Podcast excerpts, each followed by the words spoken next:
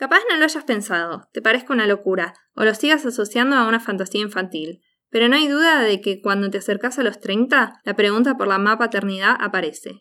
Marsh, no voy a mentirte. Mientras vos estás re en una, con el cuerpo, este se deteriora y hay cosas que pueden complicarse un poco, como la posibilidad de gestar de manera natural. ¿Querés exaternar pero sentís que no es el momento? ¿Pensás que te gustaría hacerlo más adelante? ¿Alguna vez se te ocurrió congelar óvulos?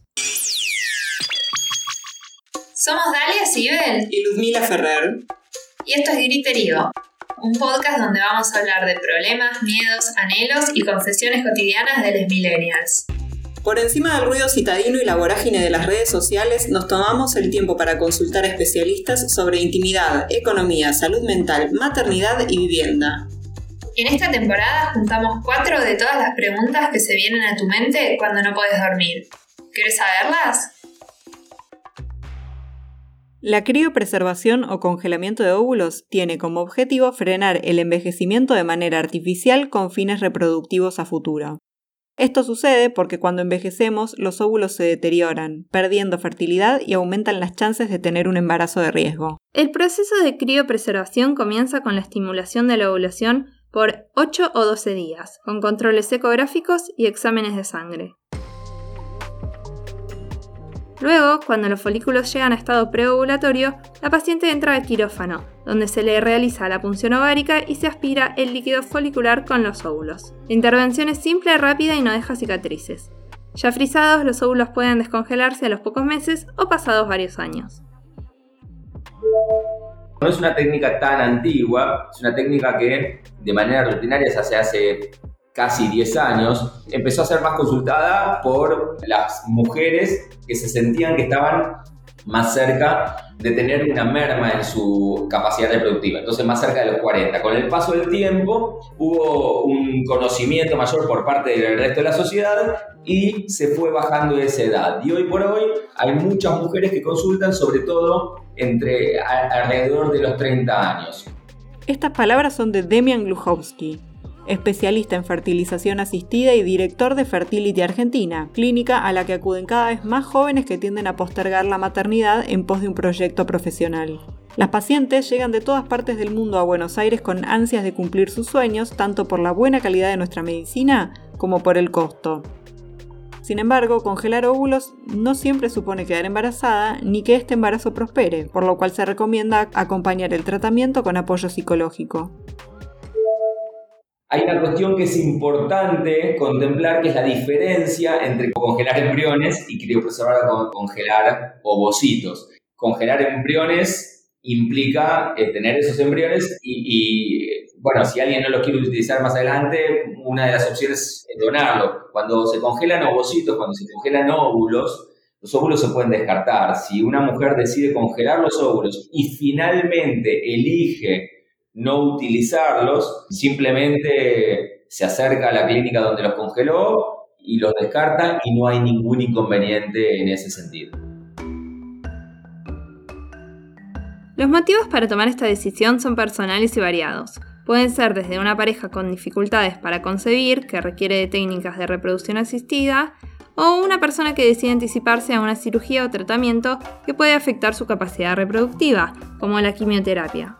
También están quienes esperan encontrar su pareja ideal más adelante o deciden postergar la maternidad. Y ahí nos encontramos con un problema, porque la ley de reproducción asistida prevé la cobertura del tratamiento solo si se trata de una pareja con voluntad procreacional o si la mujer tiene una condición de salud que dificulte la posibilidad de un embarazo.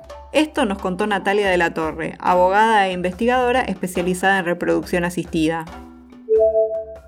Distinto es si yo voy a peticionar una criopreservación de mis óvulos, no con la idea de conseguir hoy un embarazo, sino porque tengo 30 años, quiero terminar mi doctorado, quiero, no sé, XXX situaciones de la vida particular de las personas, y como sé que mi fertilidad, los óvulos míos, a medida que va pasando el tiempo, bajan ¿sí? de calidad reproductiva, los criopreservo hoy y el día de mañana cuando tenga 40 veo si quiero ser madre y poder utilizar esos óvulos.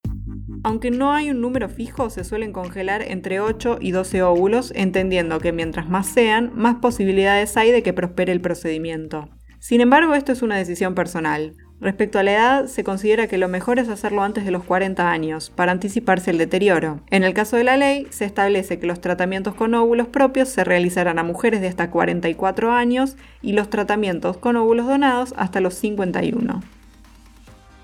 Bueno, hasta ahora todo viene re bien, pero antes de seguir es importante decir que, si bien varía según la clínica, el costo estimado del procedimiento ronda los 150 mil pesos a lo que se suma el pago anual por la conservación. Si bien esta no es la única área en la cual el sistema de salud resulta desigual, la realidad económica afecta a quienes desean acceder al congelamiento. Claramente hay un corte de clase, porque son las capas medias, medias altas, te diría, las que acceden a esta posibilidad porque postergan la decisión de maternidad, en este caso, porque estamos hablando de óvulos, o incluso podría ser la decisión de la paternidad en un caso de una persona con una identidad de género diversa al sexo asignado al nacer, digo, porque postergan la, decisión de ser padres, de ser madres.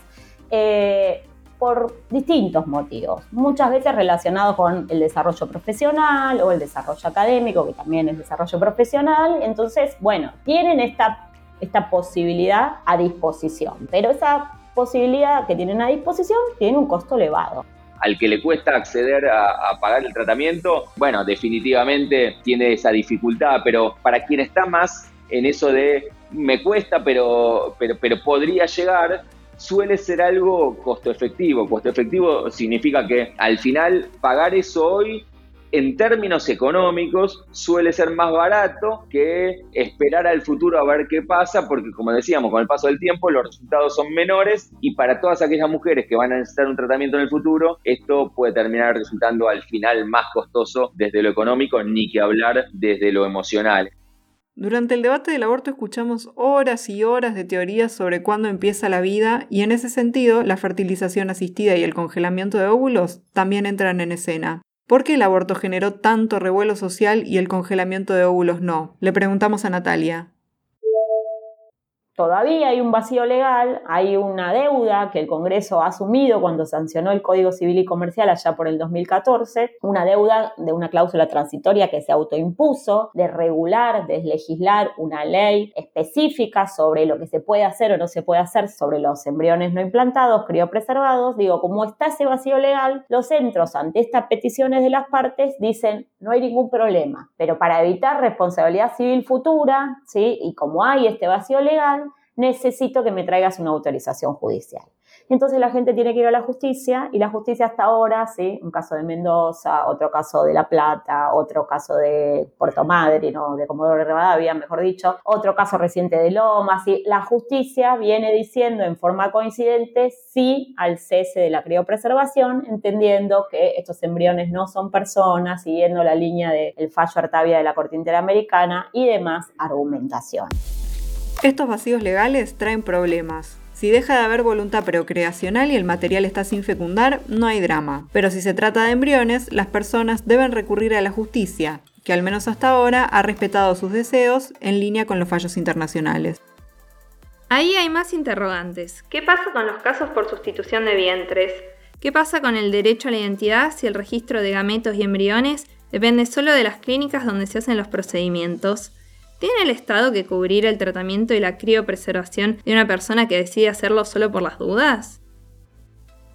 El feminismo nos dijo que la maternidad será deseada o no será, pero detrás de la consigna hay miles de aristas. ¿Podemos pensar en una maternidad totalmente libre cuando estamos atravesadas por desigualdades? Otra vez te dejamos más preguntas que respuestas, lo sé. Pero si aún no te diste cuenta, todavía las cosas con la maternidad no las tenemos muy definidas. Por ahora lo único que sabemos es que hay dudas para rato y que las luchas nos van a durar más tiempo activas que nuestros óvulos. Somos Ludmila Ferrer y Dalia Sibel. Y esto fue Griterío, un podcast de El Grito del Sur. Pueden seguirnos en nuestras redes arroba el grito del sur en Instagram o Facebook o arroba grito-del sur en Twitter. También pueden leer nuestra página www.elgritodelsur.com.ar. Gracias por escucharnos y no se olviden de recomendar este podcast a sus amigues.